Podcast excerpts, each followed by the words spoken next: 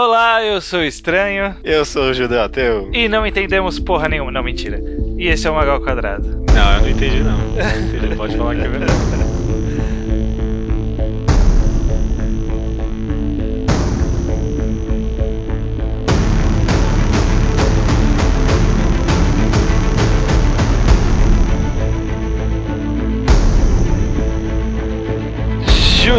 estamos aqui novamente mais um mangá enquadrado, uma sessão do Mangá ao Quadrado em que a gente discute uma obra também com spoilers, né, para as pessoas que já leram a obra. Né? A gente tem muita discussão é. sobre várias obras sem dar spoiler, como a gente falou dois podcasts atrás, e, e, como a gente sente muita falta de pessoas discutindo a fundo uma obra, querendo discutir finais, discutir temas abordados mais adiante na obra, a gente fez esse quadro e estamos hum. aqui para falar de Abara. Abara, o mangá que deveria vir para esse bloco, porque não tem como discutir nem recomendar esse mangá sem dar spoiler, né? Exatamente. Mangá de Tsutomu Nihei, o autor que muita gente já conhece uhum. de outras obras famosas dele, como Blame, provavelmente a mais famosa dele. Biomega é uma, a segunda mais famosa. Hoje em dia ele lança Sidonia no Kishi, né, Os Guerreiros de Sidonia, que vai ter anime num futuro não muito é. distante. Anime totalmente 3D. É, vai ser a mais famosa dele a partir de algum momento próximo, né? É, provavelmente. Ou não, né? O pessoal vai ser a mais conhecida, mas não quer dizer que vai ser a melhor, porque o pessoal provavelmente vai odiar, porque todo mundo odeia tudo uhum. que é 3D. Uhum. 3D. Eu, eu nunca, entendi, é. nunca entendi isso no fandom de anime. É 3D, eles falam, não, é uma merda. Tem CG, é uma é. merda. Uma filme da Pixar adora. É, pois é. Nunca entendi, mas ok. Tudo bem. A Bara foi lançada em 2006 na revista Ultra Jump da Shueisha. Se eu não me engano, foi a primeira participação do Tsutomu Nihei na Shueisha. A maioria das outras obras dele é de outras editoras. Uhum. Não sei, né? Não sei o que dizer mais além de vamos tentar discutir isso daí, né? É, tá ótimo. Já falou mais do que devia até. Bom, primeiro eu acho que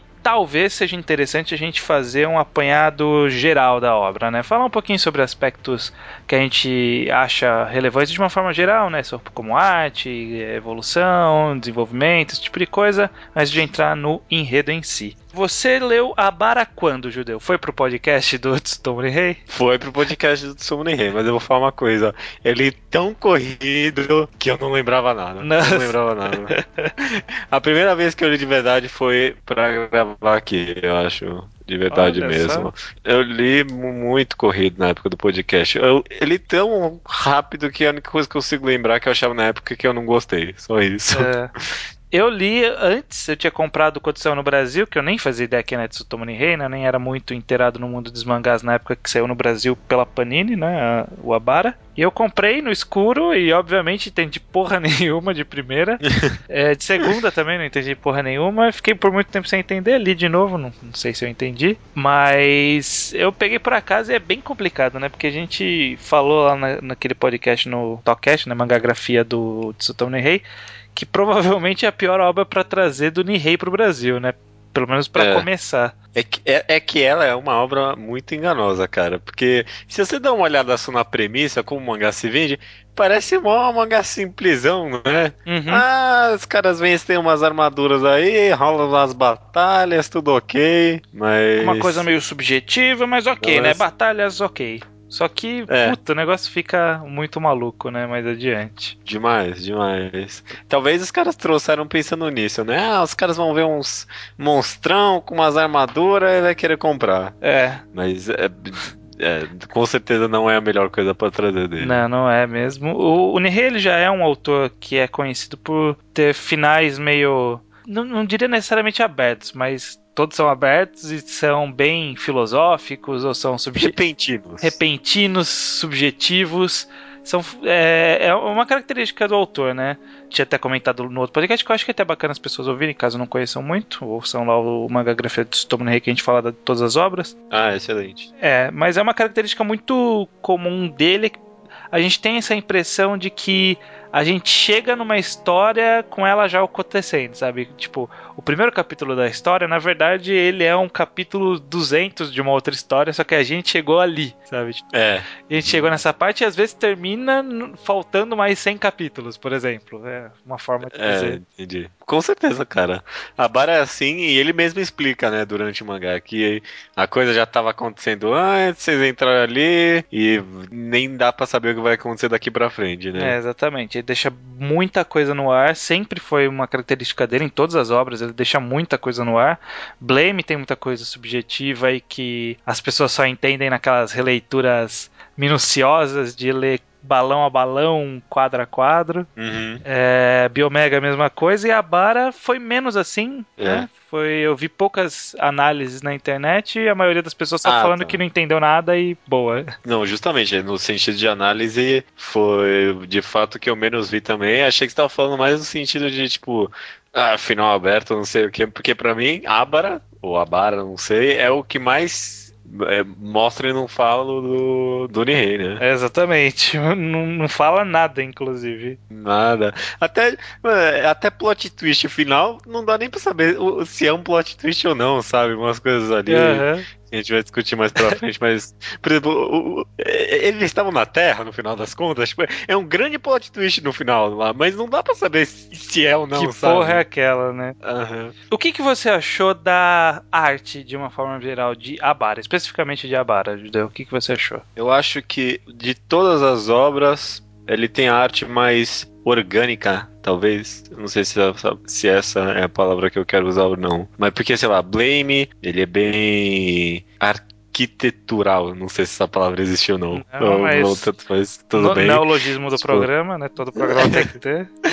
E Bioma, Biomega é, é- é- ele tem esse negócio meio biológico e tal. de- só, só que a Bara, eu não sei. Essa, essa acho que é a palavra. Eu, eu, eu realmente eu gosto da arte. O Nihei surpreende como sempre. É, Ele trabalha bastante com os contrastes, né? Um preto bem preto, um branco bem branco e trabalha bastante nesse rascunho, nessas achuras. É, eu até acho, achei engraçado em Abara porque por algum motivo o meu volume 2 envelheceu mais do que meu volume 1. Né? Ele, tá, Uhum. ele tá amarelado o volume 2 enquanto o volume 1 tá branquinho, branquinho. Mas no volume 2 eu percebo que tipo, ele foi rascunhando muito mais o traço dele, sabe? Tipo, foi deixando Pois é. foi deixando cada vez menos firme e deixando mais achura, menos delimitado. Eu não sei se é intencional ou foi tipo, o tempo foi passando e foi ficando assim. Eu não, é, eu não sei quanto tempo demorou pra ele publicar a mas nos scans dá pra ver isso muito bem também, porque no, no começo parece até os scans estão mais mal feitos, porque eh, os traços estão meio mais grossos, né? Não sei como explicar direito. No final parece mais Nihei de final de Blame mesmo, né? Aham. No começo parece Nihei de começo de Blame mesmo. Só que com uma melhor. Com, com um traço melhor, né? Com uma, É, ele, ele faz personagens de uma forma melhor do que ele fazia em Blame, ele faz rostos de uma forma bem melhor. E é é interessante, né? Porque eu consigo ver uma diferença clara, assim. Eu, eu não consigo entrar muito em é tecnicidade, mas eu vejo diferença. É, é, Talvez é, no é- próprio é- clima, né? Parece que no começo ele era bem mais escuro e no final ele foi ficando claro, claro, claro, né? Tipo, até o ambiente onde eles estão vai ficando mais claro. É, não só dentro de, de Abara, mas tipo, o que eu quero dizer é que entre Abara, Blame, Biomega, cada um tem uma estética muito própria, né? Uhum. Tu- É. Tudo gira em torno da, do estilão do, do Tsutomu Rei, mas cada uma tem é, bem características bem próprias, né? Uhum. É, tipo, se me derem um volume, um quadro qualquer de Abara, eu vou saber que é de Abara e não de outro mangá dele. Uhum. Sei lá, ele, parece que ele criou bem essa estética para as coisas. Porque, é, que nem eu falei, você parece que é o mais orgânico dele, né? Ele mexe com coisas de ossos e tal,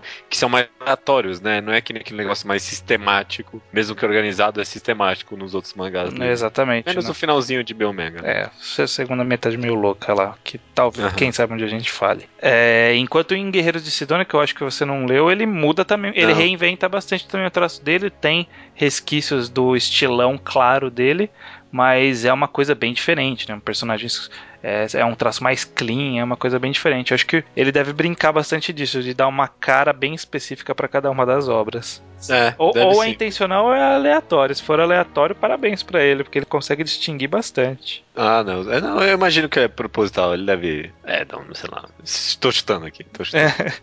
É. é. Só, só um, um comentário ainda na parte da arte. É, são Diga. dois pontos que eu acho interessante. O primeiro, como é, a gente vê em Blame e depois em Biomega que a maioria das histórias do Nihei são cheios de vazio, né? Tipo, não existem pessoas quase, existem pouquíssimas pessoas.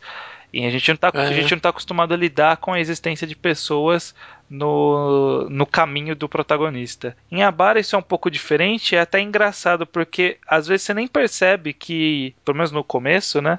Às vezes você nem percebe que tem uma pessoa ali. Ele, ele desenha muitas pessoas como parte do cenário, sabe? Tipo, os policiais, na hora que ele tá perseguindo um gaúna branco, por exemplo, você vê que, tipo, parece que eles fazem parte da construção, assim. É, é, o cara vai é. descendo uma escada e você olha na escada, tem um monte de gente sentada, mas se você não presta atenção, você nem percebe que tem gente sentada ali, sabe? Caraca, aliás, acho que eu nem percebi isso, aliás. É, então, tinha, tinha pessoas sentadas na escada. É, é interessante como, é, então, você... como ele ambienta de uma forma diferente, né? Ele acaba colocando as pessoas como parte do cenário, que é mais ou menos o que a gente trata a nossa vida, né? Às vezes você, tipo, o centro da cidade é lotado.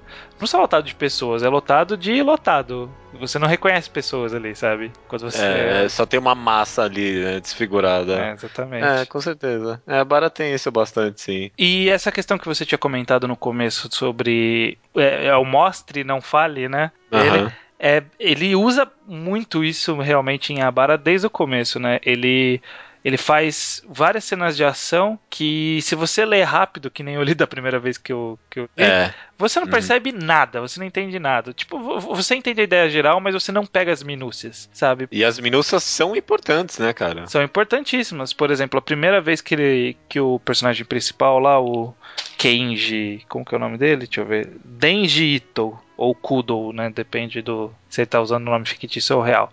Quando ele luta pela primeira vez com um Gaúna branco, ele chega na hora que, o, que o, tá caindo uma pedra em cima de um policial lá, daqueles soldadinhos hum. lá.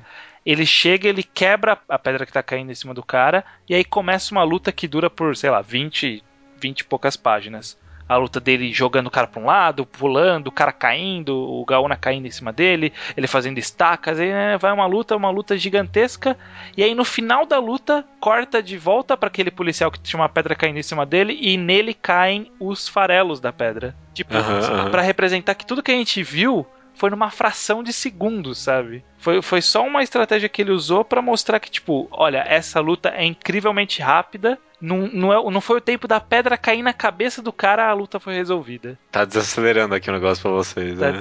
desacelerando. Tipo, é uma coisa que eu não tinha percebido na primeira vez que eu, que eu, que eu li. Eu não tinha uhum, percebido uhum, que tinha sido na velocidade absurdamente gigantesca. E é uma minúcia que, tipo, é, mostre e não fale, sabe? Não fale, nossa, essa luta foi super rápida. Não, foi super rápida porque ele mostrou, ó. Essa luta uhum. demorou o tempo da queda de uma pedra. E, e mais pra final do mangá, na verdade, ele faz o oposto disso, né? Ele, tipo, ele. É, faz o oposto, na verdade, não, né? Mostra a cena como ela é pros outros personagens, né?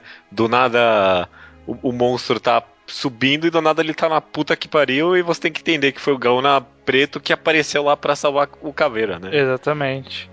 O, o, a mina vai lá e salva eles outra hora lá. É tipo um, um piscar de quadro, sabe? As coisas acontecem. Uhum.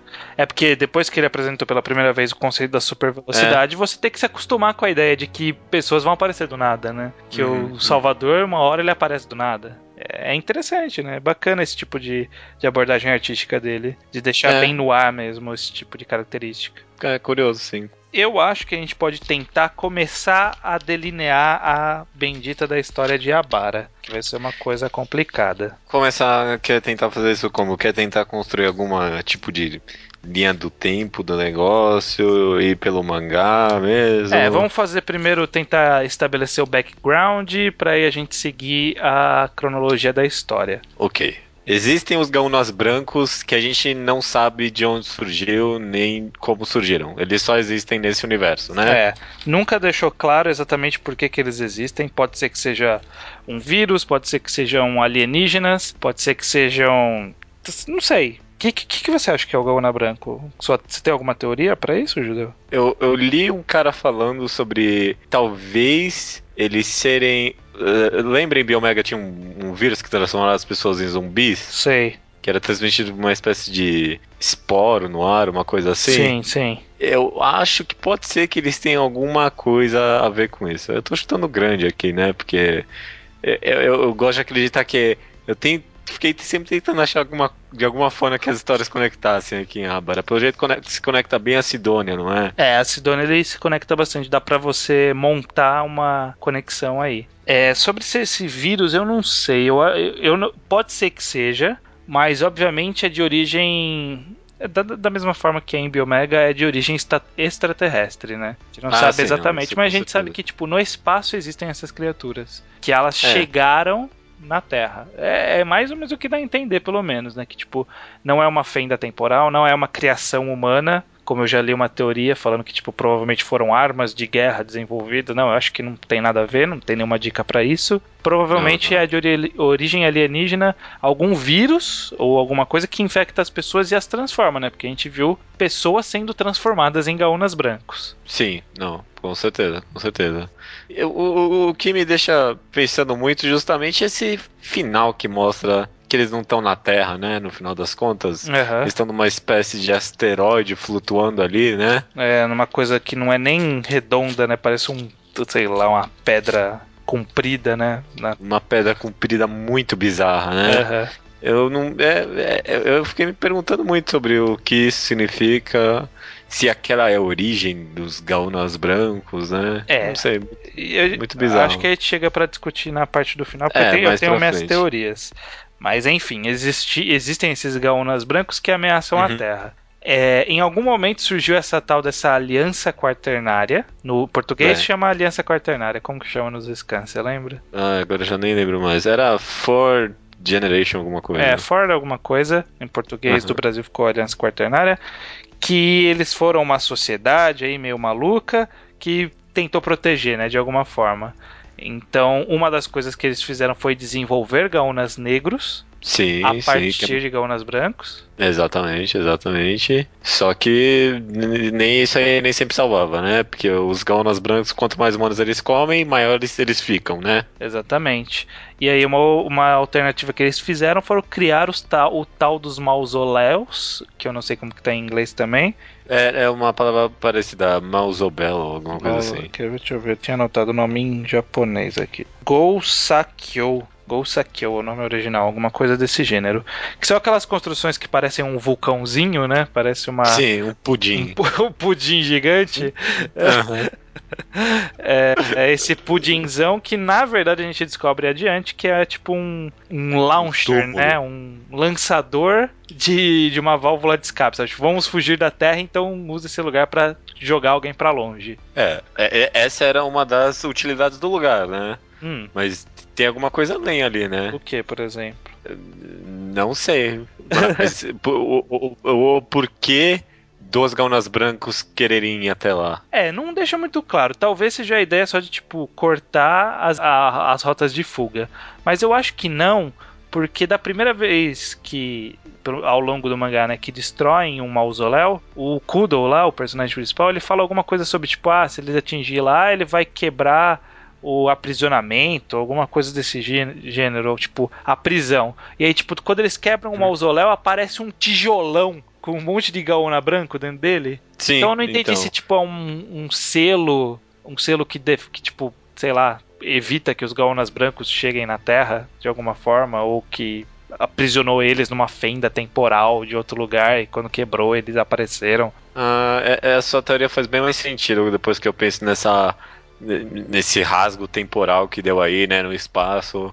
O que eu pensava que quando eles chegaram lá dentro, o policial e a garota lá, é, a garota falou pra ele que a, aquilo lá era o túmulo de um cara, não era? Também? É, ele, ela fala, ó, tem um cara aqui que tá enterrado, um rei.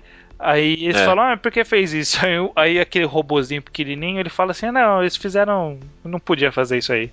tipo, não, não, não, não, não, liga não, isso aí só, só tá aí. Esquece. Quer ver? O, o cara ele fala assim: o que, que é aquilo? Aí o cara fala: o túmulo de um antigo rei.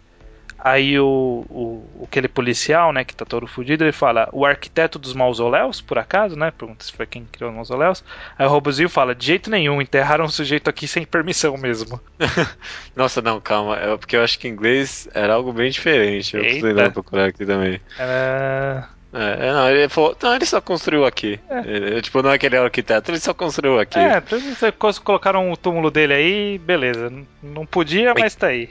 É, que na minha concepção poderia talvez ter um, vários túmulos ali, e aí é por isso que os gaunas brancos queriam chegar lá, porque é, é um monte de fonte de humanos para eles. Ah, né, pode, talvez, não, mas não sei. É meio via... Não, mas aí também o, o, que isso tem a ver com quebrar a porra do lugar e aparecer um, um rasgo no espaço também? Parece um é... tijolão. Eu até não, nada, entendi esse nada. tijolão, mas tudo bem. Hum. Beleza, existiam esses mal. Isso aqui é um tijolão? Deixa eu entender isso aqui. É, essa parte é difícil de entender também. Olha só, deixa eu ver, ó. Ele vai, derruba o, o mausoléu. Aí do mausoléu aparece um, um buracão no céu. Aí do buracão ah. do céu começa a girar. Só que não era para aparecer esse buracão, o cara fala ainda, né? Um turbilhão de luz. E o cara, que? Mas o que é aquilo? Aí começa a cair o tijolão. E aí cai um tijolão. É isso. Essa é a história. Simples. Simples assim, que estranho. Não explica não. Aí sai todos os gaunas brancos. É, não fica muito claro. Bom, hein? Eu acho que. É. Mas não, mas a coisa que mais faz sentido mesmo seria que fossem vários pilares que estavam protegendo aquele lugar de alguma forma. Né? É possível, é possível. Que aí abriu e apareceu esses gaonas brancos aí. Mas por que seria tão essencial proteger esse lugar, né? Esse tipo asteroide que tá voando aí. É porque onde tava os caras morando, né? Pra eles, é, eles querem continuar vivos, né? Sei lá, mano, parece que tem tipo um, um master plan aí, talvez, por cima. Não sei, não sei. Tô, tô devagando muito. É, tá, tá devagando. Enfim, aí existiu essa aliança quaternária, ele criou os mausoléus. É. E os mausoléus foram, eram destruídos aparentemente a cada ciclo. Tipo, existia um ciclo de surto daquelas manifestações que transformavam as pessoas em gaúna. Porque o, o Kudo, uma hora, ele fala. Ah, no flashback ele fala. Ah, já faz 600 anos desde o último ataque, então, se for de acordo com o ciclo, provavelmente na nossa geração vão ter um novo ataque. Então, a gente não sabe exatamente por que, que existe esse ciclo também. Mas... Para mim, para mim o primeiro, esse é só o segundo ataque na minha concepção era. Eu não sei, eu acho que partindo da teoria que esse lugar não é o lugar de origem dos humanos, é, os ataques são constantes em épocas e em lugares diferentes. Não sei. Acho que a gente pode. Vamos, vamos chegar lá, vamos chegar lá. Vamos chegar lá, vamos chegar lá, ok, ok. É, então, provavelmente existiam esses ataques cíclicos, e aí na, nos últimos ataques só sobrou do, dois daqueles mausoléus, que são os responsáveis pelo, pelo, pelo escape, né?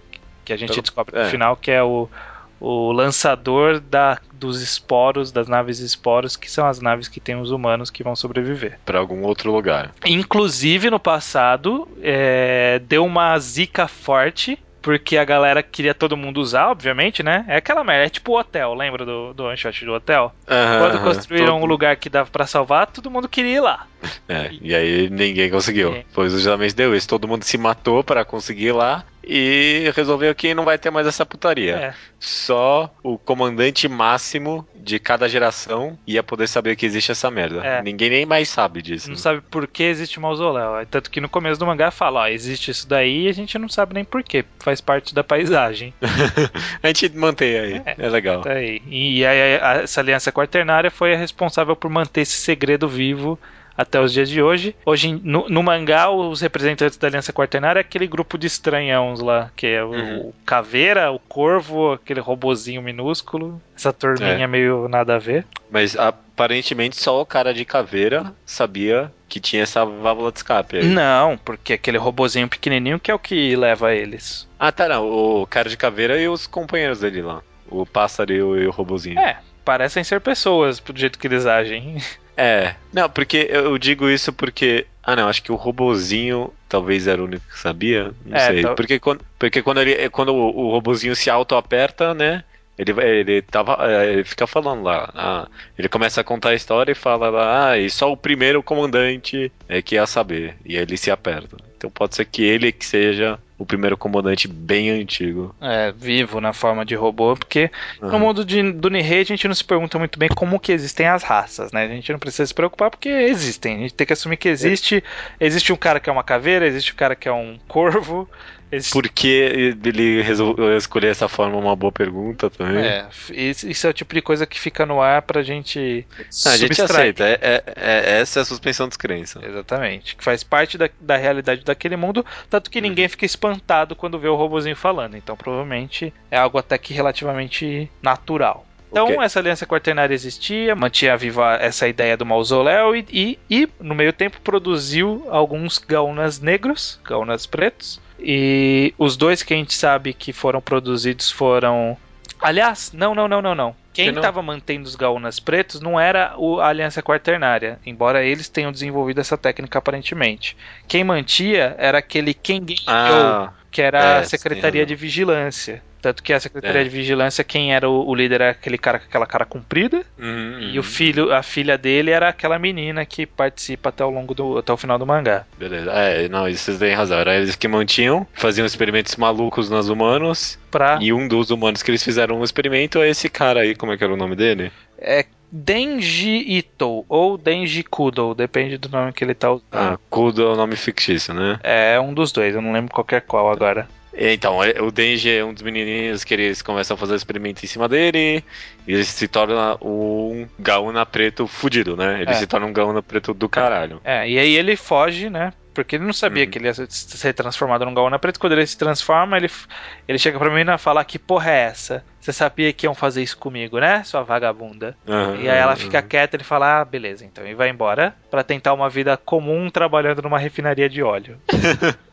Mano, coitado do cara, né? Tipo, ele só queria viver a vida dele. É, ali, né? porra, né? meu. Aí foi, foi viver lá, tava de boa, e a menina depois achou ele ainda e foi trazer ele de volta pra esse mundo. A menina que ele meio que odiava ainda, né? É, e, e não, e pior, né? Eles ainda tinham aquela outra gaúna preto, né? Eles podiam ter usado ela, mas não, vamos chamar esse cara. É, que era muito mais fácil de controlar, né? É verdade, era só desativar lá no pescoço dela as coisas e acabou, né? Arrancar a cabeça dela e beleza. É, beleza, tamo de boa. É verdade, né? Porque eles chamaram ele para começo de conversa. É, aparentemente foi uma iniciativa própria daquela menininha, né? Da, da, da menina de cabelo comprido, que se eu não me engano, o nome também tá anotado aqui, Tadohome. Tadohome, que é a filha do líder, ela que tomou a iniciativa lá, tanto que eles puniram ela depois disso arrancando o braço dela. É, só isso. Né? Vamos fazer uma punição arrancando seu braço por você ter nos desobedecido. Aprende agora. Tá Aprende essa. Então, os dois Gaunas pretos que a gente tem conhecimento é o, o Denji e a Ayu... Nayuja. Na, Nayuja. Nayuta. No meu é Nayuta. No meu é Nayuta.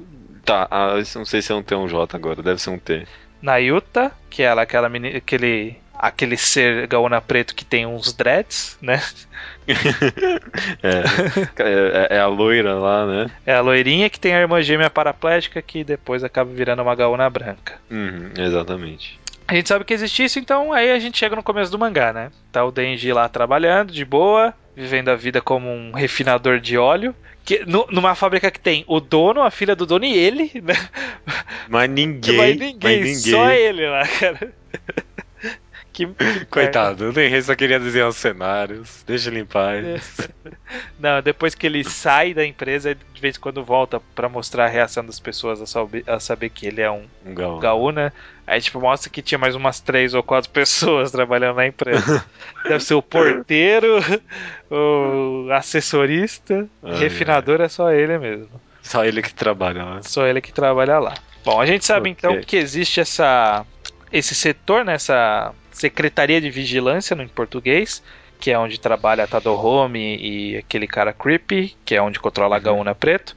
Que ele é tipo uma, algum órgão do governo que está acima de todo mundo, né? Porque o, um, os outros caras lá do, da polícia, eles tentam conduzir uma investigação lá, eles chegam, não, não, não, não vai conduzir porra nenhuma. O cara, não, é. vou levar. Aí recebe uma ligação do chefe falando, ó, cancela aí tudo. É, quem você acha que é pra descobrir as coisas, né? É, não, não nem, nem tenta, amigo, nem tenta. É, melhor ficar na tua mesmo. O, o, policial, que na verdade eu achava que ele tinha alguma relação lá com o Denji, né? Porque eles são mal parecidos, né? É. Vai ver só a incapacidade do Nihei de diferenciar muito as pessoas, né? É, foi o que eu concluí no final das contas. Eu juro que quando eu tava lendo, eu pensava, porra, acho que vai ter um plot twist que a gente vai descobrir que eles são a mesma pessoa. juro, durante muita parte do mangá eu achava Nossa, isso. Que loucura. Que viagem temos uma. O, o, mangá começa com uma manifestação, né? Surgindo um Gaúna branco.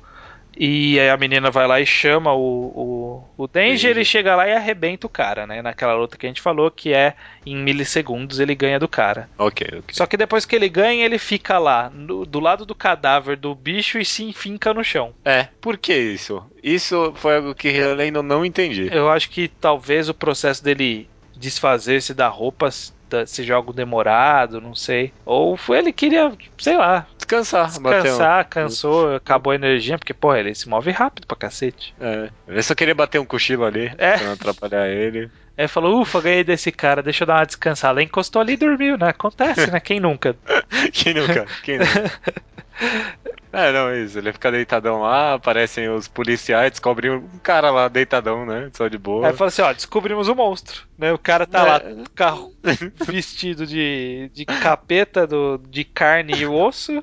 e tá dormindo. Tá dormindo. É esse cara lá que é o filho da puta. É, é, isso, descobrimos. É isso. Só que aí ocorre toda aquele, aquela situação que a gente comentou, né? Que aí chega o pessoal da Secretaria de Vigilância e fala: Ah, então esse cara aí é nossa jurisdição, né? Então vaza. Aí o cara fala: Não, que isso, mano? Sai daqui, arranca o braço de um. Mano, o cara é forte pra caralho, hein? Puta que pariu. E, e a reação do cara que teve o braço arrancado foi: Porra. Só isso, sabe? Tipo, pô. Arrancou meu braço, meu. É verdade. Ah, é, não, aqui, aqui aparece Son of a. É. Três tipo, pontinhos. Pô, filha da puta, né? Porra, meu. Porra, meu braço. Isso não vai ficar assim. Isso não vai ficar assim. E aí eles vão embora. e nunca mais aparecem. Não, então. Nunca mais. É, e aí aparece a, a Yuta, né? Aí, a Yuta, aí esse cara falava, vai, Yuta, vai lá buscar ele lá. Aí eles soltam ela daquele bolo de carne que ela tava dentro, né? Pra ela ir e ela chega, mata todo mundo que tá no caminho e pega o, o Denji. Na verdade, ela tenta pegar o Denji, o Denji acorda e parte pra porrada. E é uma e porrada super veloz e ela arranca a coluna dele. É, ah, é uma das melhores cenas do mangá, né? Eu acho. Ela, ela segura, a página dela segurando a coluna cervical do cara é bem foda. É, é bem emblemática, né? Essa, essa cena. Algo meio Mortal Kombat. Fatality. É. Uh, ela está voltando, tô alegre e faceira, só que ela fala: ah, agora que eu tô solto, eu vou dar uma zoada por aí. Aí ele fala, não, não, não, não, não, e arranca a cabeça dela. É, só isso. A secretaria boa, aperta okay. o botãozinho lá que solta a cabeça, tá ótimo. E aí eles vão lá e recolhem ela e levam embora. Coloca ela no bolo de carne de novo. É. Ah, não, coloca só numa máquina agora, né? Costurar de volta pra, a cabeça Pra costurar dela. a cabeça de volta. É. É, concluído esse arco, né, que ela levou o Denji de volta e voltou, né, eles pegaram o Denji. No, no final desse, dessa, desse trecho de história, a gente tem a polícia puta, porque não pode fazer nada, e uhum. a Secretaria de Vigilância de posse da, da Yuta e do Denji, que foi recapturado. É, ok. É, no final disso acontece isso. Aí acontece um monte de coisa que é, nem, nem, nem tem muita, talvez, necessidade de comentar, né? Não, não sei. Okay. Teve a manifestação do velho do apartamento, que é a manifestação que vai ser aquela que vai destruir o mausoléu, né? É, é. Começa é, essa é a primeira, né? Eu, começa por ele que vai começar a comer tudo agora, é, né? Aí ele vira um monstro, ele começa a crescer novamente e aí tentam partir para para destruí-lo, né, para destruir essa nova manifestação. Dessa vez sem o Denji, eles lançam direto a Yuta, só que ela não tá sozinha. O, o, a manifestação nova, né? A manifestação do velho, uhum. não tá sozinha, tem um, um Gaúna branco humanoide, né? Numa forma é. parecida com os Abaras. É, é tem esse nome, Abara. É, não, uma, parecido mais com os Gaunas pretos, né? exatamente. Foi só pra batalha isso, né? Porque qual era desse Gauna branco? Não ah, era uma outra pessoa, né? Provavelmente, era uma manifestação que teve aí de um outro cara que tava numa forma mais humana. Um, sei que conseguiu aparecer, não sei. Mas ele serviu pra a Yuta não conseguir impedir o bicho de crescer mais, né? O outro Gaúna de crescer mais quando ela termina a luta com esse Gaúna branco, já é tarde demais, né? O bicho já tá, ah, tá. Já tá sim, animalescamente do... gigante. Sim, sim, de fato. Uma coisa que eu não entendi nessas, nessas batalhas rápidas aí é porque quando o braço. Acho que é só porque tem uma conexão entre as gêmeas, né? Porque quando a, a Yuta lá, quando perde o braço, a irmã gêmea dela também perde o dela. É, ela tem aquelas tipo uma marca de corte, né? Uhum. É, eu acho que é porque é essa coisa, né? Tipo, gêmeos em, em mangás sempre tem essa ligação. É. Tipo. Because gêmeos. Because gêmeos, é o poder dos gêmeos. Ok, ok. É, e aí é quando ela termina, vence o Gaúna Branco, já é tarde demais, o bicho já tá gigante absurdo de gigante.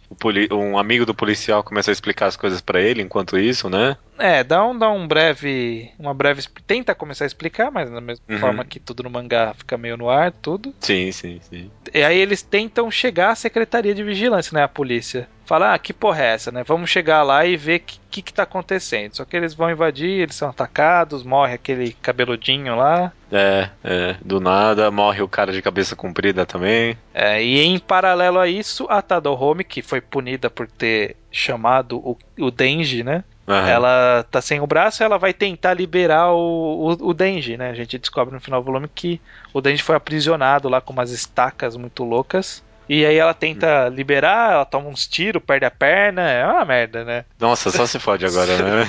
é. E, é. é. enquanto isso, a, a, a irmã Gena vira um, um gaúna branco porque sim, né? É, manifestou, né? Manifestou. É assim que funciona, manifesta às vezes. É, esse, essa, é, esse é o grande mistério dos gaunas brancos, né? Por quê? Não sei. Pode ser um vírus que chegou a ela por, de alguma forma. É, mas ela tava mó encapsulada lá, né? É, então não deve ser vírus. É, na verdade, talvez. Então, pensando que o cara pensou bastante, né? Talvez ele deixou ela encapsulada pra gente sacar que justamente não é só um vírus, né? Faz sentido, faz sentido. Até porque se fosse por contaminação, tipo, quando surgiu um, era para cada hora surgir mais. É. Talvez é alguma que... coisa que, tipo, afeta a pessoa e pronto, acabou, né? O que, Algum... o que talvez justificaria a possibilidade de existir alguma coisa de dimensões diferentes, não sei. Porque da mesma forma que surgiu aquele tijolão do nada quando sumiu o mausoléu, ah, tá, pode entendi. ser que esses Gaunas estavam numa outra dimensão e de vez em quando eles conseguem escapar através de um corpo humano, sabe? Entendi. Meio que dá um pequeno rasgo dentro do corpo da pessoa e aí surge o Gauna branco lá. Talvez, talvez, né? Não Algo meio fica assim. claro. Ah, uma boa teoria, talvez. É, eu gostei, sim, gostei. E ela vira o Gauna branco e chegamos ao final do primeiro volume de Abara. Sim, o, terminando com o Denji sendo ressuscitado e a, e a outra menina do paraplégica virando um gauna branco. Exatamente, e aí que as coisas começam a ficar Wordles. Até, é. até aí eu tava acompanhando bem, tava, uhum. tava, tava, tava, tudo bem no plot, tava tudo tranquilo, tava fácil. Tava ok, tava, é, de fato, tava fácil sim, tava fácil. Dava, dava, dava pra sacar ok. É, e aí começa a treta do Denji com a Nayuta, né? Que é a irmã gêmea. Ok, uhum. beleza, tranquilo, tudo, tudo mágico, tudo alegre. Muda de cenário agora, estamos com cara de caveira. Estamos com a caveira atacado por moscas, que tem um corvo e tem um robozinho no ombro, tá subindo uma escada, derruba o cilindro. os caras mal aparecem e já derruba o negócio, mano. Eu nem sabia o que tinha naquele cilindro e eles já derrubaram, né? Pois é, pois é. Os caras cara é trapalhões, né? Trapalhões. É. Ainda bem que eles tinham outro, não é? sei o que. Tinha outro desse cilindro, que a gente acaba descobrindo depois ser o, o que possivelmente é uma larva que dá origem ao Gaúna preto, né? Tanto que ele, eles falam que eles não conseguem mais sintetizar aquilo, não, não conseguem fazer mais, então tem que tomar cuidado com aqueles dois. E aí, hum. o, o um que eles têm, eles usam para colocar lá no míssil, pro míssil virar um gaunão preto, só que aí dá é. aquelas merdas, aí o cara tem que segurar o Gaúna no míssil, enfim. Não adiantou nada no final das contas. É, no final não adiantou nada. Mas, Mas é, é, é, é, é curioso de qualquer jeito, né? Pelo jeito, o que forma o Gaúna preto é aquele vírus bem pequeno, né? Uhum. Provavelmente eles devem ter tirado alguma essência do Gaúna Dos Gaúnas brancos, né? Aquele aquela massa que eles estavam segurando, né? Uhum. Então, eles vão lá, tentam fazer esse míssil. O míssil, o propósito dele era tentar matar o, o Gaúna branco gigante que estava chegando no mausoléu antes dele destruir o mausoléu, né? Porque eles... Ou transformar ele num Gaúna preto, né? Que seria bem mais legal. Nossa, um Gaúna preto gigantão. É, a mina lá ia virar, né? Eles não iam conseguir controlar esse cara, não. Ah, ela ia destruir tudo de qualquer jeito, né? É, é porque o Gaúna grandão até nesse ponto ainda era só o velho, né? A mina chega Primeiro ela chega pra fuder com o plano, né? Porque eles estão lá preparando o míssel. Ela, opa, cheguei. Uhum. Apoia no míssel, falou, e aí, beleza? E começa a fuder tudo. Aí o Denji aparece pra salvar uma hora lá, né? É, elas começam a brigar de novo, aí tem uma merda toda, aí o Caveira precisa se segurar no míssil para tentar explodir o Gaona branco gigantesco. Exato. Mas não dá tempo, né? Ele manda o míssil e o míssil não chega a tempo de impedir o Gaona branco de destruir o mausoléu. Não, o Gaona branco dá uma cabeçada no pudim ali, né? dá uma cabeçada no pudim, o pudim vira um monte de larva. É, é, eu, eu, acho que é isso que aconteceu, Ou é uns né? tubão, não sei, não deixa muito claro. Porque, mano, eu, eu entendi que o mausoléu quebrou ali, mas o rasgo parecia estar tá surgindo do céu ali uma hora. É, não sei, né? Eu, tipo, na, na, hora que ele bate no pudim, o pudim faz umas ranhuras ali, né? Tipo, sim, sim. Ó, tá começando aqui. a rasgar, tá começando a desmoronar, e aí vira um monte de tubo. Mas e esse rasgo aí no céu? Rasgo no céu, cadê o rasgo no céu? Rasgo no céu não, é, não é da hora um, que saiu o tijolão? Lá. É. Acho que é na hora que caiu o tijolão, né? Talvez é aí que abra um, uma fenda dimensional de onde aparece esse, esses montes de gauna branco, né? Porque é o que acontece quando destrói o mausoléu. Parece a porra de um tijolão que vira um gauna branco. Um monte de gaunas brancos humanoides. Eu não sei. Que que cê, e, e, essas larvas, o que, que são? Cara, eu não sei. Será que gaúnas aprisionadas? Eu não sei se são larvas, talvez sejam só tubos, sei lá. É porque eles, eles meio que parecem nada. É, eles são lisos, né? Eles não têm estrutura óssea igual os outros gaúnas, né? É. Então não. não sei se são larvas, acho que deve ser tubo só mesmo. Não fica muito claro mesmo. Na verdade, parece com outras um, um, um cenários que já que apareceu antes. Aham, uhum, né? Tipo que a mulher, na hora que ela pega um trem lá, ela passa por um monte de tubo, né? É, vai ver se são resquícios dos mausoléus anteriores lá. Vai saber, né? é, é, é, tudo vai saber Essa aqui, parte cara. aqui é vai saber mesmo, não, não fica muito claro o que acontece. Mas aparecem então gaúnas brancos. É, falou que essa parte é a parte que fica complicado de entender. Uhum, uhum. Parece um monte de gaúna branco e o Denji é um fodão porque ele vai derrotando um monte, né? Não, não morre. Dá cara. um caralho.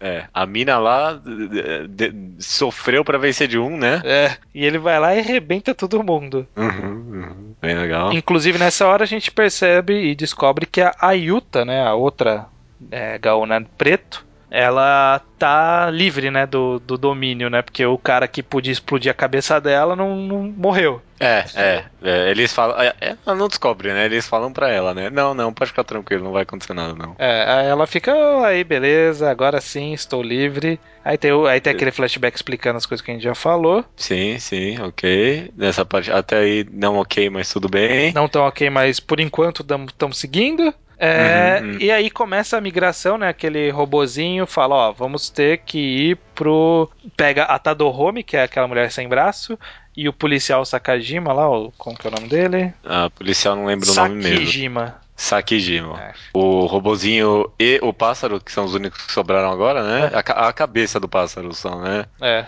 Vão, vão lá e falam, não, vamos por esconderijo lá, porque ah, vocês vão se salvar agora. É. Vamos lá, vamos lá que eu vou explicar o que vai acontecer. Vai levando eles com a ajuda da Yuta. A Yuta fica para trás, né? Deixar eles entrarem lá, né? É. E nesse meio tempo, a Ayuta, a irmã gêmea que tava toda fodida com a luta do Denji, que tinha virado uhum. um Gaúna Branco, ela sobe no Gaúna Branco que tinha destruído o mausoléu e domina ele, né? Vira um, um Gaunão. É. Uh, e aí então. eles entram no mausoléu e descobrem que o mausoléu é a, a plataforma de lançamento das cápsulas Poros que isso uhum. já existiu no passado, que o ser humano já mudou de planeta, aparentemente. É, ok. A gente já, já fala disso. É, ou não. Ou não. É, na, na prática, o, ele fala, ó, saiam daqui e agora eu vou me explodir. E aí o robô faz uma explosão de escalas cósmicas Aham, uhum, uhum. eu, eu adoro também tipo, a reação do policial lá uma hora, tipo, não, ah, vocês vão se salvar, vocês dois aí, boa sorte. Ah, não, mas o resto do pessoal. Não, não tem mais pessoal, cara. É vocês dois, não tem mais. É, é só vocês mesmo. O, o, o cara, tipo, mano, é, você vê, aconteceu, isso aí aconteceu no último ciclo de uma hora, tá ligado? Uma, uma história inteira pra eles. Dez minutos atrás ele tava lá comendo pão de queijo na padaria. É, é cadê o resto do pessoal? Não, não tem, não. Não, não tem, tem, é só vocês dois mesmo. A gente vai explodir essa porra toda e vai sobrar vocês dois pra tentar viver em outro lugar. Boa sorte falou. É, nossa, mano, muito do nada, né? Boa sorte falou. Aí os caras são expelidos, vão morar lá numa num asteroide minúsculo lá, que, que eles caem. É, não, onde eles vão parar não é, é. Ah, é nesse. Não, não é no asteroide que eles vão não, parar. Eles vão parar em outro asteroide. Ah, tá, mas pode ser que não seja um asteroide. Pode ser que seja um planeta de fato. É, mas tem um formato meio estranho ali. Ah, não, não, não. O que tem formato meio estranho é o que sobrou da, da explosão. Verdade, pode é. ser um planeta, não deixa muito claro. Provavelmente é um planeta. É porque ele é meio, ele é mó retão, né? Uhum. Tipo, o cenário tá mó longe, mas você não vê nenhuma curvatura da Terra. É bem esquisito mesmo. É, tem umas plantas e tal. Parece que tem uns buracos lá também, né? Não parece ser completamente alienado o planeta. Não sei. Enfim, vamos, vamos discutindo. O que acontece também é que o Denji Kudo, ele se, a, se abraçou com a, a Yuta, né, na hora da explosão. E... Não, Calma, a, a Yuta ou é a Nayuta agora? A Nayuta. Mais... Então, ele se abraça com a Nayuta, que é a Gaona preto. Ah, tá. okay, okay, só que okay, dá a impressão, pela arte do Nihei, que eles, quando eles começam a fazer aquela bolinha de carne deles lá, uh -huh. que ocorre, tipo, uma bolinha de carne branca começa a cobrir eles, sabe? Como se a Ayuta, a irmã, a irmã que tava em forma de Gaona branco, ajudasse eles. É, eu entendi um pouco disso também, na verdade. Porque não fica muito claro também. Mas é, eles se salvam da explosão. Vai ver, ela finalmente conseguiu controlar o monstrão lá, né? Porque agora que você falou que de fato era a cabeça dela ali, né? Uhum. Ela tá tentando controlar mesmo o Gaona Branco, só que ela não tava conseguindo muito bem. Aí foi naquele momento que ela conseguiu de fato pra salvar a irmã dela e o namorado dela. Pode ser. Que ela fala, oh, meu sacrifício final, eu vou fazer que vocês vivam e eles sobrevivem. É, pra lutar com um exército inteiro de gaunas brancas. É, exatamente, né? Esse é o final feliz que não é feliz, né? Tipo, um segundo uhum. depois eles estão estraçalhados no chão. Porque, bom, primeiro a gente vê rapidamente na hora da explosão que o planeta em que eles estão morando não é bem um planeta, é tipo uma, sei lá, um pano. Que, parece um papel meio não sei, não Osso do pescoço de galinha, sabe? Nossa, não. Não parece um, um, um, osso de alguma parte do frango? É, parece uma coisa muito estranha, né? Que a gente não. Não é um formato oval de planeta. Nem de um asteroide. Nem do asteroide. É uma coisa comprida, estranha, muito louca. É. Porque é, é, é, reto em cima também, né? Tipo, e, e, curvado embaixo, né? E pela forma que começa a aparecer a explosão, parece que eles estavam morando embaixo, né? Tipo, parece que tem uma gravidade aí, não sei. Meu Deus. Não fica. Bom, enfim, vamos... é isso que a gente vai discutir agora, vai. Vamos lá para as teorias sobre o que caralhas está acontecendo, meu Deus. Tá, calma. Que que você tem, que teoria você tem sobre o que caralhas está acontecendo? Você tem alguma? Primeiro sobre o, o final lá, os dois, não, os dois não, o Denji e a Nayuta lá enfrentando essa armada gigante, né? Certo. Como é que aquilo ainda existe? Como assim? Porque teve uma explosão ali, não foi? É, então. O que dá a entender é que eles foram meio que mandados para um local onde estão os outros gaunas brancos, né? Não deixa muito claro aonde é esse lugar. Pode ser que seja um outro planeta, pode ser que seja a tal da outra dimensão que a gente supôs. Tipo, de alguma forma eles sobreviveram à explosão e foram parar num lugar que tinham outros, não é aqueles mesmos que eles estavam enfrentando. Tanto que parece, parece que o lugar onde eles estão é um lugar meio orgânico que produz esses gaúnas, né? Tipo, parece que é um planetão oh. comprido que é um, sei lá, um ventre, não sei. Então, talvez a explosão do cara não deu certo, aquela gigante, e o Gauna branco comeu o planeta inteiro. E aí, tá vendo que o planeta parece que tem um formato um pouco parecido com esse, esse camarão gigante no final da página. É, mas é mais orgânico, né?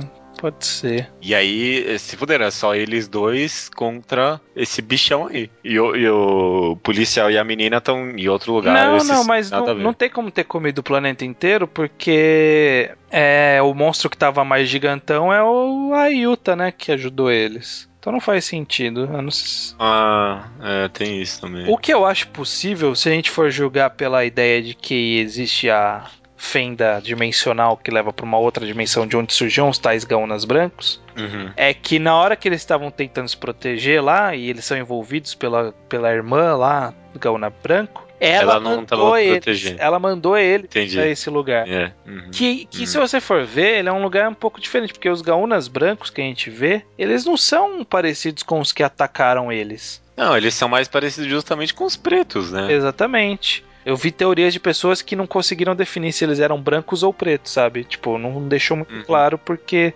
poderia ser que eles não eram pretos porque estavam no fundo escuro, né? Então o Nihei quis fazer o contraste. Eu acho que não, mas eles não sei se eles são hostis ou não. Talvez seja uma civilização que eles foram enviados. Não, então, é, é, esse, esses Gaunas do final parecem ser inteligentes, né? Parecem ser menos animalescos do que os outros, né? Porque os outros eles tinham uma cara meio animal, meio é uma coisa que parecia meio monstro mesmo. E esses eles acabam por se assemelharem ao preto, que a gente sabe que são humanos. Talvez, não sei, pode ser que eles sejam humanos. Eu, tô ach... eu, eu ainda acho que tem alguma coisa a ver esse camarão gigante aí do final com o planeta que eles estavam, porque o formato é um pouco parecido ainda. Será que, tipo. Não é tão parecido, né? Se for ver. Será que essa raça aí são os gaunas brancos de um futuro muito distante. Por isso que eles têm que abrir esse rasgo no, no espaço-tempo, porque eles têm que ir pro passado. Hum. A história que a gente tá acompanhando tá no passado. Aí no futuro, esses gaunas meio parecidos com os pretos deram, deu alguma merda fodida no planeta deles, ah. no futuro. Não, acho que não. E agora eles têm que ir pro passado para tentar resolver de alguma coisa as coisas. Não, acho que não, acho que não. acho que não, acho que eu também acho que não. Ó, pra teoria sobre o planeta especificamente, no planeta que eles estão, aqueles planeta meio estranhão, é, em Guerreiros de Sidônia, diz que a Terra foi atacada por Gaunas, hum. tem exatamente o mesmo nome, só que funciona talvez de uma forma um pouco diferente, tem que analisar a fundo, mas no Guerreiros de Sidônia o que acontece? É, foram várias naves espalhadas, tipo, vamos sobreviver, então vamos nos pulverizar pelo espaço. Só que enquanto eles estão viajando no espaço, vira e mexe, eles encontram um Gaúna, que é basicamente um monstro placentário orgânico gigantesco. E que eles precisam enfrentar com robôs gigantes. Então, Guerreiro de Sidônia é um mangá de mecha. E os robôs gigantes, eles precisam usar lanças que são feitas do mesmo material do Gaúna para conseguir perfurar ele e destruir o corpo do Gaúna que está lá dentro corpo real, né? Tipo, a placenta é a parte externa é tipo uma placenta e lá dentro tem um corpo real. Entendi. Lembra um pouco o conceito que a gente tem, né? Porque tem um humano dentro e tem tipo é. uma placenta em volta. É... Eu pensei aqui também. Talvez tenha essa relação. Se tiver, provavelmente o mundo de Abara, ele é um mundo onde porque Guerreiros de Sidônia é porque a gente acompanha a nave Sidônia. É uma nave que tá viajando lá, é um tijolão também, o formato dela é tipo um tijolo. Ah, é, é muito, seria muito provável. Agora, agora que eu tô vendo o formato da nave de Sidônia no Kishi, ele tem um formatão parecido, sim. É, então, pode ser que a, o que a gente via em Abara fosse uma, nave. uma outra nave. Que teve, teve infinitas naves que saíram, cada uma para um lado, vamos tentar sobreviver. Em Sidonia no Kish, por exemplo, a gente vê outras naves terrestres que não são Sidonia, né? Enfim, então pode... E são gigantes assim também? Então, são, são bem grandes, né? Tipo, não sei se do tamanho dessa de Abara. Dessa de Abara. Mas... Vai ver, essa de Abara é muito no futuro. Então, é exatamente o, que, o, que, o que dá a entender é, o Nihei ele faz muitas elipses de tempo, né? É, gigantescas. Uhum. Então, que dá a entender que talvez tenha ocorrido várias. Tipo, o ser humano saiu da Terra e foi para uma nave. Aí saiu da nave foi para um asteroide. Saiu do asteroide foi para um outro planeta. Saiu do outro planeta foi para não sei o que. Porque todo lugar ele era atacado. Então eles tinham é. que ir voando. Então, tipo, talvez eles estivessem aí nesse planeta ou possivelmente uma nave há tanto tempo que eles nem lembravam que era uma nave, nem lembravam que não era a Terra. Sabe? Tipo, eles não tinham esse conhecimento, porque passou muito tempo. Tempo demais. Tempo demais, então não sei. Ah, faz sentido, faz sentido. Pode ser que seja uma nave, pode ser que seja de fato algum tipo de asteroide bizarro. Faria muito mais sentido ser uma nave para mim agora. Só que num, forma, num formato muito diferente. É, porque é, é, é, a ideia, né? Tipo, Sidônia não é uma nave no conceito que a gente tem de nave hoje em dia, sabe? Tipo, um aviãozinho uhum. de espaço. É uma coisa, tipo, um tijolão que viaja através do espaço, só que, tipo, deve ser o suficiente para você subsistir lá. Em Sidônia é. dá a entender, em Sidônia em Abara dá a entender que eles, né, subsistem lá tranquilamente. É. Já esquecendo que é uma nave, na verdade. Já tá esquecendo que é uma nave. Ou talvez alguém tenha esse conhecimento, né? Nunca deixou claro se eles sabem como que é o mundo ou algo do tipo, né? Nunca explicou. É, porque se, vai ver a Bara foi só uma nave, foi só uma nave em que os Gaunas conseguiram se estabelecer melhor, né? Não sei de alguma forma. Então, é talvez o que acontece é como cada nave foi para um lugar, cada uma tentou sobreviver de uma forma. Então, por exemplo, Sidônia eles tentaram com robôs gigantes.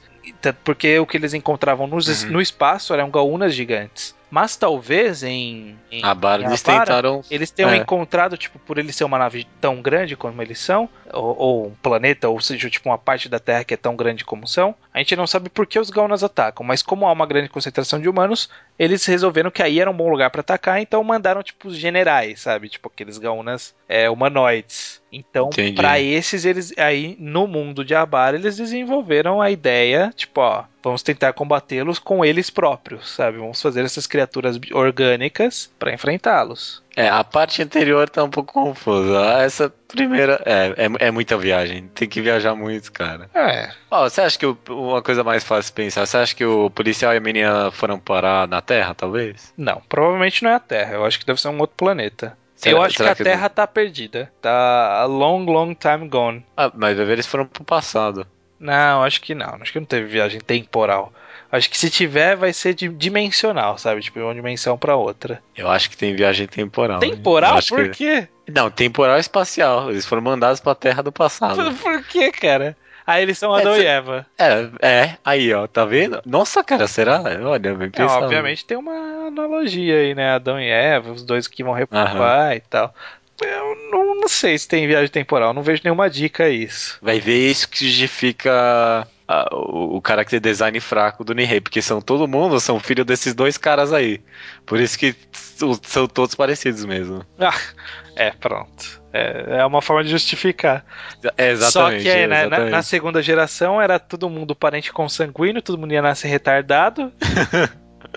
Beleza, okay, era cheio de problema, problema genético. Mas não, eu, eu, eu sou da teoria de que ou era uma nave, ou tipo, era o, era o resquício de uma civilização que estava fugindo dos Gaunas e que especificamente nesse que é relacionado com o mangá dos Guerreiros de Sidônia e que especificamente nesse local eles resolveram combater os Gaunas com outros Gaunas. É. Para mim é isso. Agora, agora, onde eles foram parar depois, né? Que era a pergunta inicial, né? Tipo, onde é aquele lugar com aqueles outros caras? Eu acho que, tipo, eles chegaram no lugar de origem dos Gaúnas, não sei. Por... Eu acho que tem viagem temporal. Porque... Aí, não, acho que... não, temporal? Por que temporal? não, porque tem que ser espacial também. É, porque não faz sentido temporal. Não tem nenhuma dica, mas espacial faz sentido. Não, não tem dica pra ser espacial ah, também. Tem, pô, aparece um tijolão de lugar nenhum. Por que não pode ser do passado ou do futuro esse tijolão aí? E por que, que eles iam ficar viajando no tempo? É, pra conseguir estabelecer um lugar melhor. Porque, obviamente, esse camarão gigante aí é nojentão, mano. Ah, não, eles são, eles são, eles são do mesmo material, pô. Eles não tem. Eles não acham nojento aquilo. Não, mas vai ver, tá tão fudido. É, vai ver, tá fudido pra eles, a gente não sabe. Tá todo despedaçando aí, olha aí. Bom, talvez os gaúchos. E eles só querem arranjar um outro lugar. E essa. É, é, esse. Esse osso de galinha aí é outro lugar que eles conseguem ir. É, eu acho que obviamente os Gaúnas são belicosos porque eles precisam dominar por algum motivo. Que eles são belicosos e querem dominar algum outro lugar, isso é claro. Agora, se eles estão vindo de um do futuro ou de um outro lugar do espaço, é, é visão da pessoa. Eu acho que eles estão em outro lugar no espaço e quando eles chegam na te nessa terra de Abara, eles vêm, tipo, por uma fenda é, espacial, sabe? Tipo, tô. Já viajei pela quarta dimensão e tum, aparecer na Terra. É só que eles, eles só conseguem, por causa do pudim lá, eles só conseguem abrir pequenos e rápidos espaços, né? É, Corte no espaço. Por isso que eles só conseguem mandar para infectar a pessoa, né? É, não sei por que exatamente, mas tipo, o pudim impede. A gente percebe que ele impede porque quando ele destrói, chega os caras. É, no momento que eles destroem, eles conseguem abrir corte maior lá no espaço. E, ma e mandam um tijolão. É, essa, é, esse é o melhor que consigo tirar, cara. É, é o mais, mais próximo que a gente chega. Dito tudo isso, o que, que você acha de Abara, Judeu? Eu acho muito divertido, cara. Eu acho um, um, um, um eu, eu, acho um mangá, cara. É, é, é legal, é, é, foge tanto de tudo, né, cara? Quantas histórias não dá para concluir nada que nem a Bara, hein? É.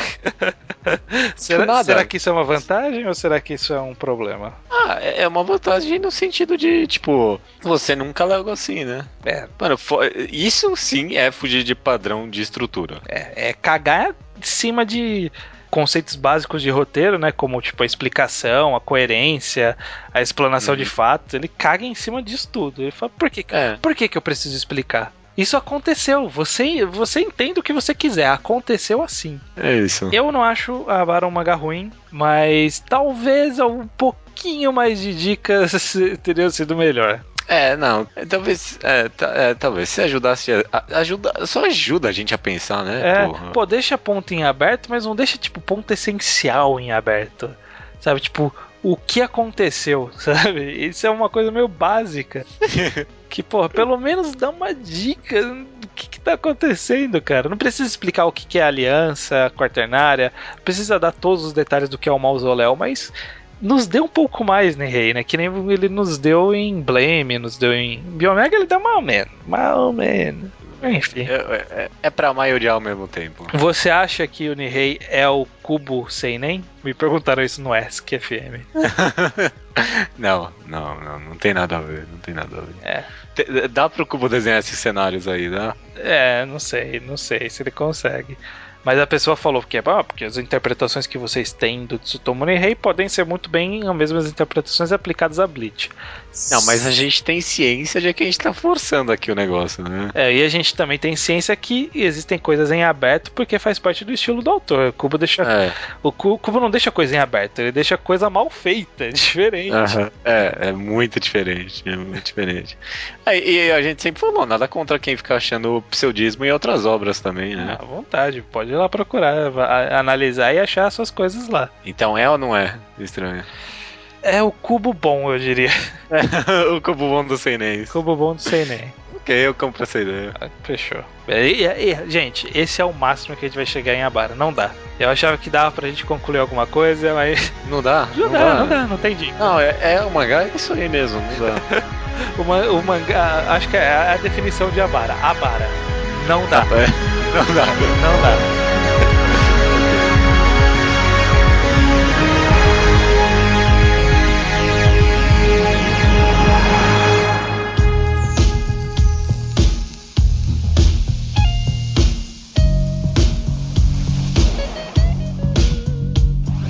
Leitura de e-mails, estranho. Leitura de e-mails, judeu ateu do episódio 81 de Profissão Mangaka.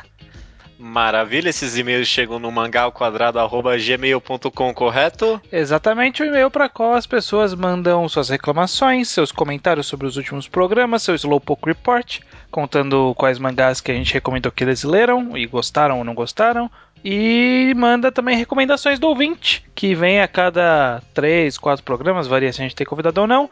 E acho que programa que vem ou no próximo vai ter uma recomendação do ouvinte. Então é isso aí, manda recomendação em áudio. Fiquem espertos. Então, partindo aqui pro Slowpoke Report de você, estranho, correto? Exatamente, olha só. Na verdade, o Slowpoke Report não é nem de uma recomendação nossa, foi de uma recomendação de um ouvinte, o Gabriel, no episódio anterior, ele tinha recomendado Boku Amari Nonaka, que ele falou que era uma uhum. desconstrução do gender, gender bender e a gente não deu uma foda. E é mesmo. Precisei que o Bosch viesse falar para mim. Falar, não, uhum. cara, vai lá que é legal. E eu fui lá e, puta, cara, é bom pra cacete, cara. Tá ok. É tá muito okay. bom mesmo, cara. É, eu vou, vou, vou, correr atrás. É uma desconstrução de verdade. Fazia tempo que eu não li um mangá psicológico tão interessante assim. É, do mesmo cara de. Como a, é que é o nome? A Konohana. É. E tem um Slowpoke Report seu também, é isso? É, exatamente, olha só, fazia tempo, mas estou lendo do Butsu no Kuni. Atualmente estou, não alcancei ainda, estou no volume 8. 8, estou no volume 8. Que é onde eu. Ah, você tá parado aí é, também? É, por causa do. tô no, do lendo americano, né? Então mas é muito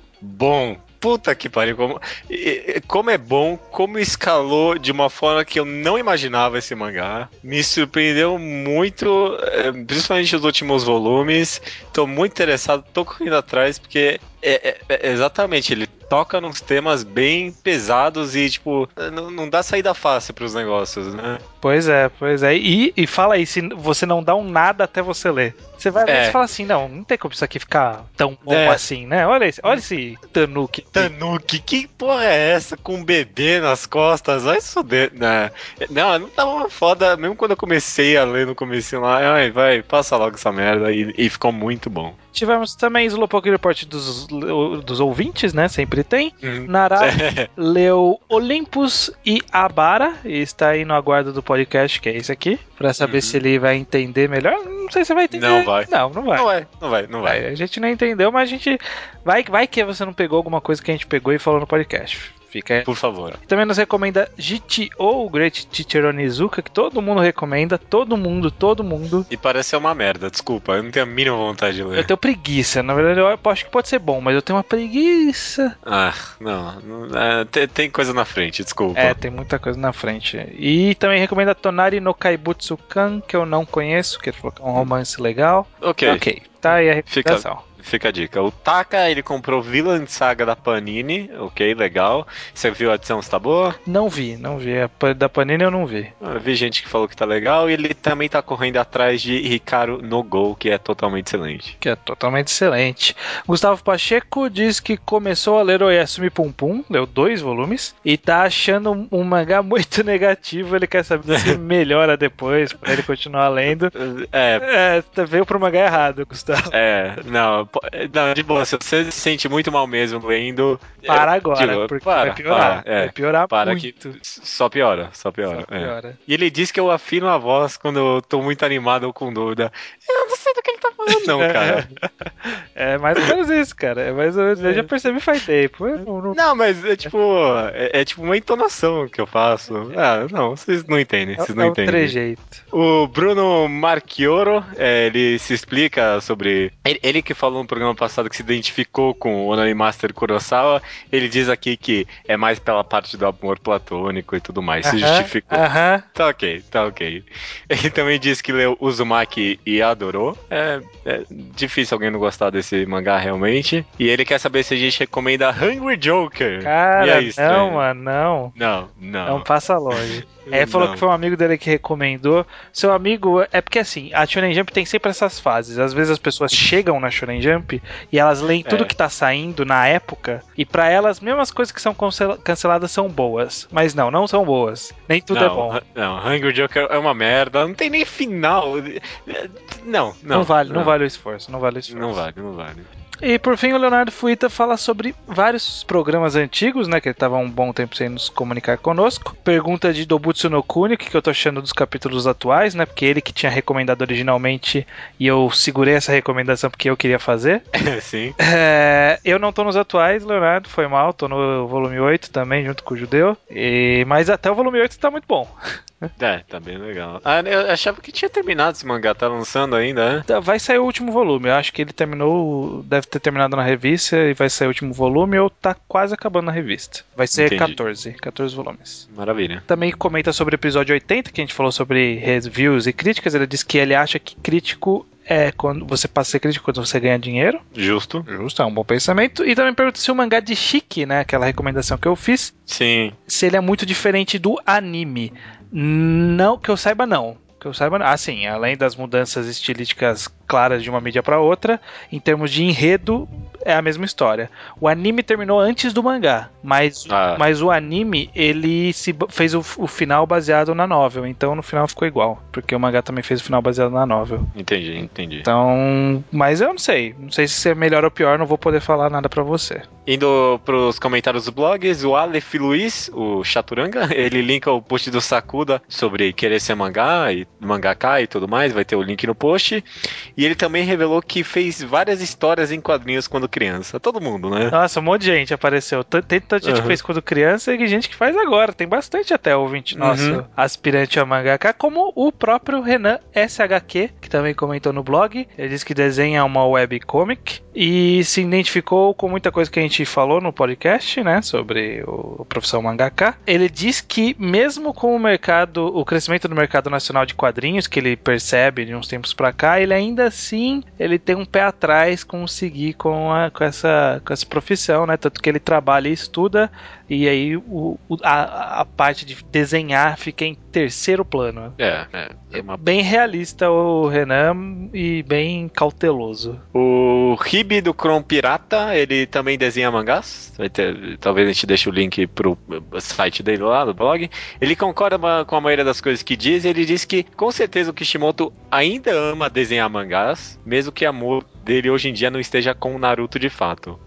é, ele diz aqui uma coisa que eu acho que eu concordo. É, tipo, o dinheiro, no final das contas, tem que ser tipo a segunda motivação. Porque o cara. Não tem como o cara aguentar o ritmo absurdo que é desenhar aquilo toda semana e simplesmente não gostar. Eu acho. É, eu acho que quando tá próximo do final, ele pode ficar assim, talvez, sabe? Tipo, sabe aquela coisa, a última semana antes das férias, que você nem, nem liga de você tá se fudendo pra caralho no trabalho? Uhum, fala assim, uhum. Não tem problema você fazer o trabalho até as 10 horas da noite. Daqui a um mês eu tô de férias. Entendi, entendi. É, pode ser, pode ser. Eu ainda não acho que tem muito autor aí que só faz pelo dinheiro. Eu não consegui entender. Não, é, eu acho que também autores. não tem também tantos mercenários assim. Eu acho que a maioria faz por gosto mesmo. Ou pelo menos começou gostando e aí uma hora desviou. Caiu na real. Caiu na real, mas ué, é a vida. Não tá fácil para ninguém. Rafael dos Santos Tomás conta que foi pesquisar pelo nome de um autor cancelado na Jump dos anos 80 e ele descobriu que hoje em dia o cara é entregador de pizza. É. Eu quero algumas referências dessa pesquisa aí, Rafael, porque cadê o nome do autor? É, é, foi meio vago esse comentário, é. mas eu, pode ser que seja verdade, eu não sei. Não, eu não duvido, não duvido. Tem, tem autor, por exemplo, que eu sei que se suicidou Teve o cara lá de Playball, que ele foi um puta no sucesso na Jump, e depois ele não emplacou mais nada e ele se matou. Caraca, que horrível, cara. É. E o cara ganhou prêmio, sei lá, Tezuka Award, Shogakukan Awards com o mangá Nossa. dele tipo, depois nunca mais fez sucesso. Os autores devem ter medo de cair numa dessa, que nem eu falei. Pois é. O King Buddy Hole, ele comenta que a pessoalidade dos mangás, né, o nível autoral da mídia, é uma das coisas que torna essa discussão que a gente teve tão rica. Eu achei um comentário interessante, porque de fato eu não fico pensando se a maioria dos caras que escrevem HQ gosta daquilo ou não, porque na minha cabeça já tem muito lá que não gosta, sei lá, tipo, uhum. tá fazendo um trabalho muito braçal. Não sei, não sei. É muito mecânico a produção daquilo às é, vezes. É, de comics americana, no caso. Co eu digo da, sei lá, 52 da DC ou é, esses os daí, Ultimate da Marvel. Isso aí eu consigo questionar muito o prazer que as pessoas têm em trabalhar com isso. Não sei se eles têm muito prazer, não. Tipo, deve é, ser um é... sonho ser pago para desenhar, mas eu acho, eu não sei se eles se sentem satisfeitos artisticamente apenas desenhando um roteiro genérico de uma história genérica feita de um cara é, genérico. E com uma, um um traço genérico, não sei, não sei. É? Graphic novels, histórias fechadas são outras coisas, é claro. Uhum. Mas é, é, essas produções em massa deve ser complicado, sim. É que nem aqueles atores que aceitam fazer uns filmes merda porque não vai conseguir fazer um filme do Tarantino, sabe? Então tem que é. ir fazendo filme merda até ter uma chance no, na vida. É foda. Triste. É triste, é triste. Lívia Sugihara, se for em português, ou Suguihara, se for em japonês, porque não tem okay. o que.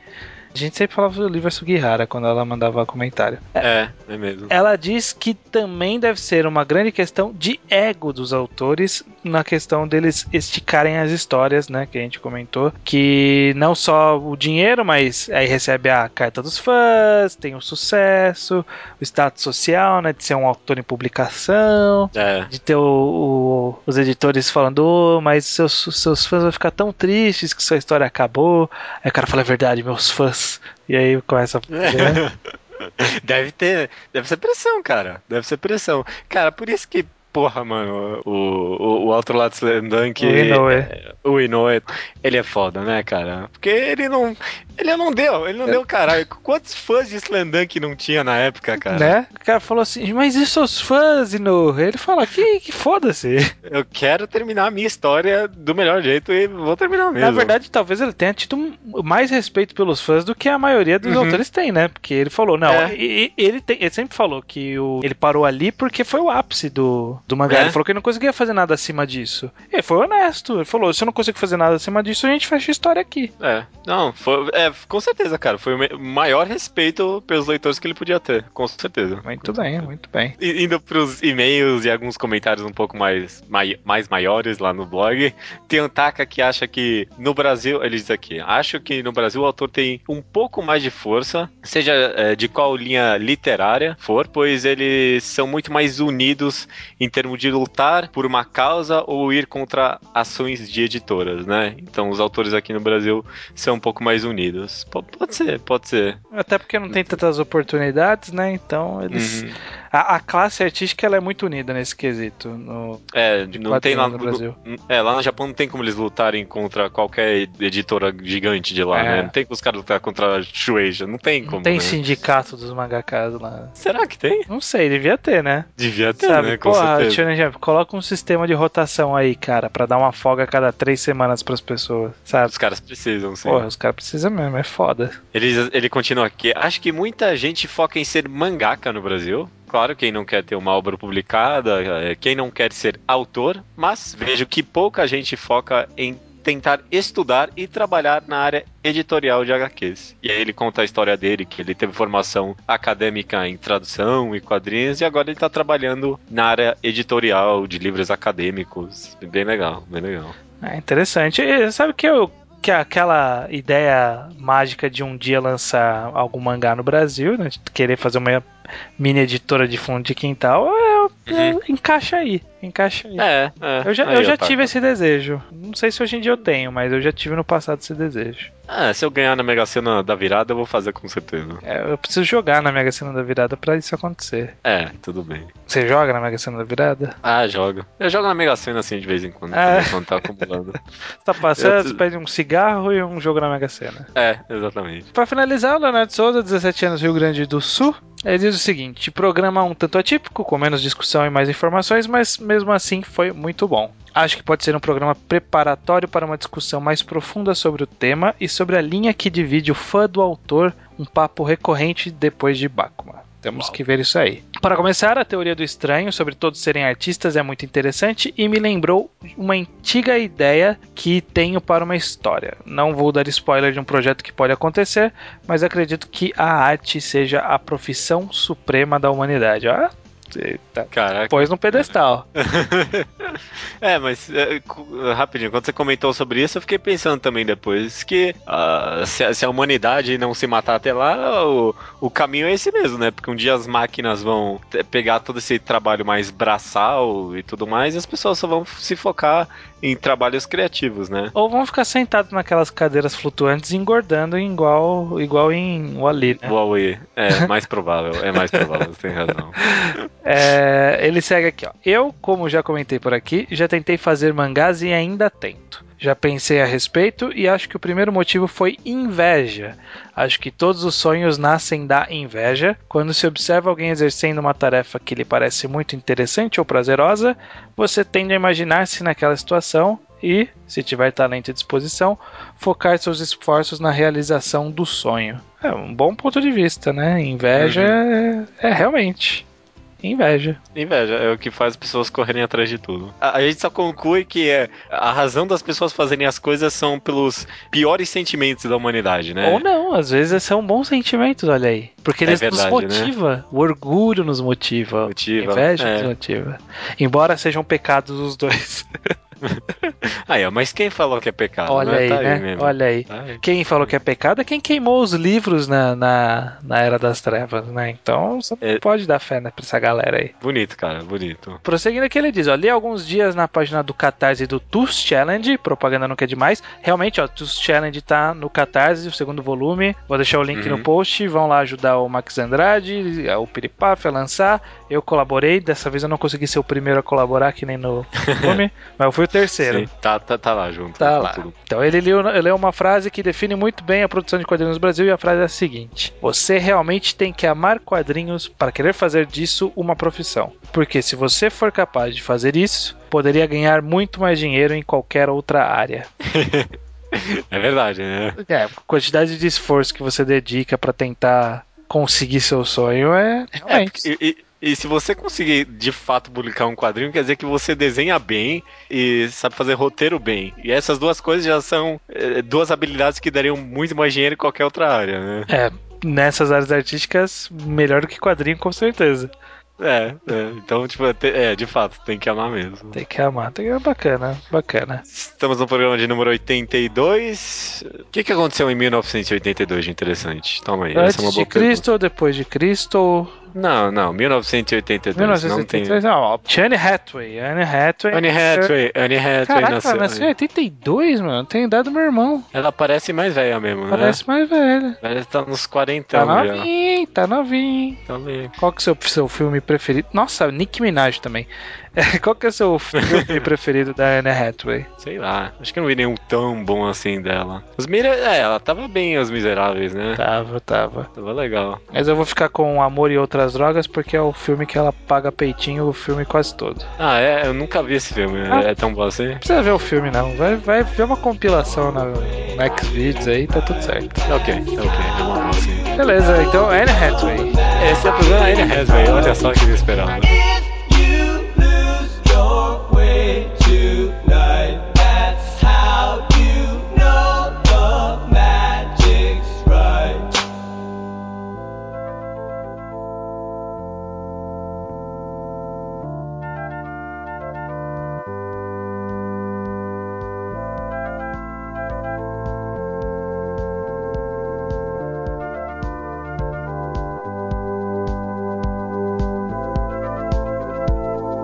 Recomendação da semana é minha, estranho. Essa semana a gente resolveu que a gente ia falar sobre a Bara.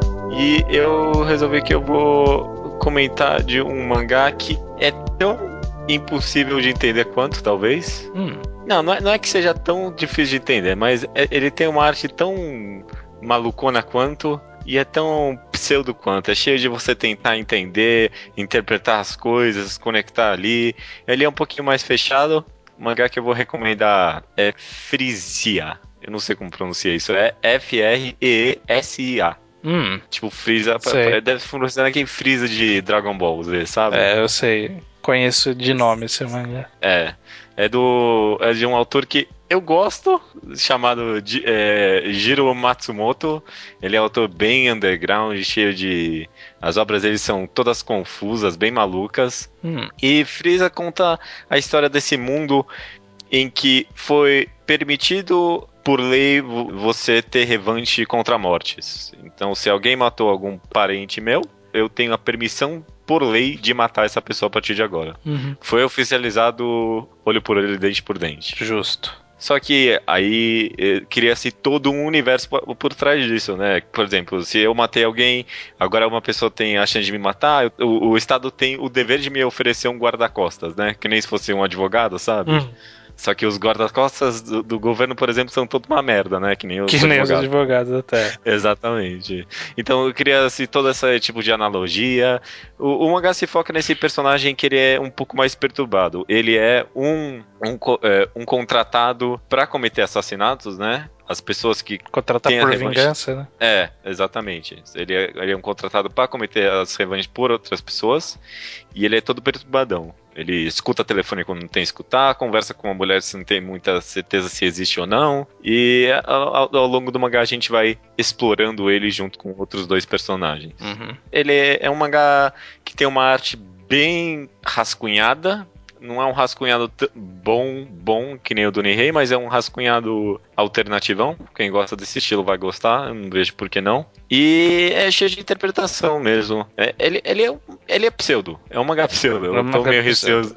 é, eu, eu tô receoso aqui de falar isso, mas essa é a verdade. É um mangá pseudo, mas é muito gostoso de ler mesmo assim. Ele é pesado, mas é gostoso de ler. Ele é pesado por ter muitas falas, por ser uma história densa ou por tipo ser não, violento, a, sexo, cambal? Desculpa, desculpa, é, ficou meio vago isso, mas ele, ele é pesado porque ele é denso mesmo. Nem sempre tem muitas falas, mas às vezes tem aquela sensação meio Helter Skelter, sabe? Um volume demora três. Sei, sei. Demora é. pra passar, entendi. É, dá uma sensação de, de alguns volumes serem bem demorados. Mas é, vai, vai acontecendo, a gente vai acompanhando alguns assassinatos dele, e a cada assassinato se revela mais coisa dele sobre o que ele quer da vida, quem ele é. Uhum. É, um, é uma história bem interessante mesmo. Interessante, bacana. O Frisia tá no meu. na minha wishlist, acho que é um dos mangás mais mais antigos da minha wishlist. Acho que, é, eu imagino. Acho que eu nem tinha na minha. Nem tinha wishlist oficial na época que eu já queria lê-lo. É. Eu não sei, eu lembrei desse mangá agora, que a gente.